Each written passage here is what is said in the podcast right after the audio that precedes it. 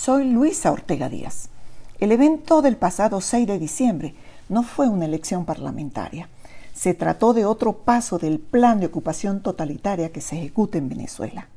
Algunos, quiero pensar que por ilusos, asistieron a ese evento con la cándida idea de participar en una elección democrática.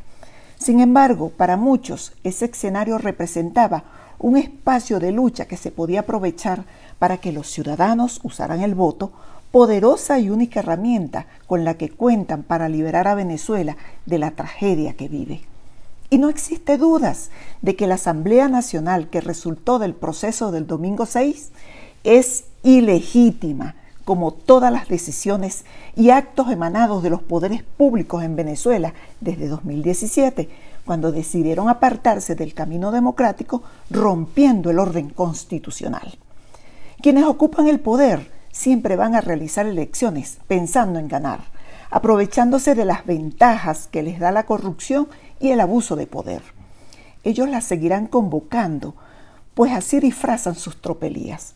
Considero que esos eventos debemos verlos y aprovecharlos como escenarios de lucha que se abren para participar masivamente y con claridad política derrotarlos.